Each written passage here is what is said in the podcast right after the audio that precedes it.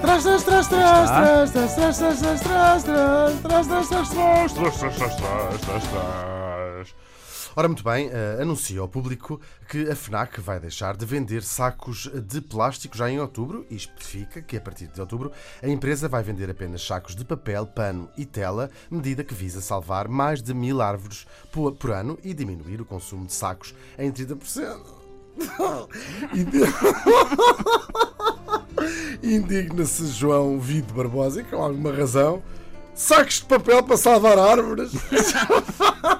e de facto o homem tem uh, razão.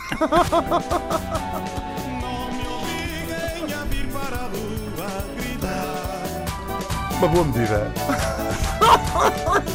As árvores do plástico? Bom, A árvore do plástico agradece.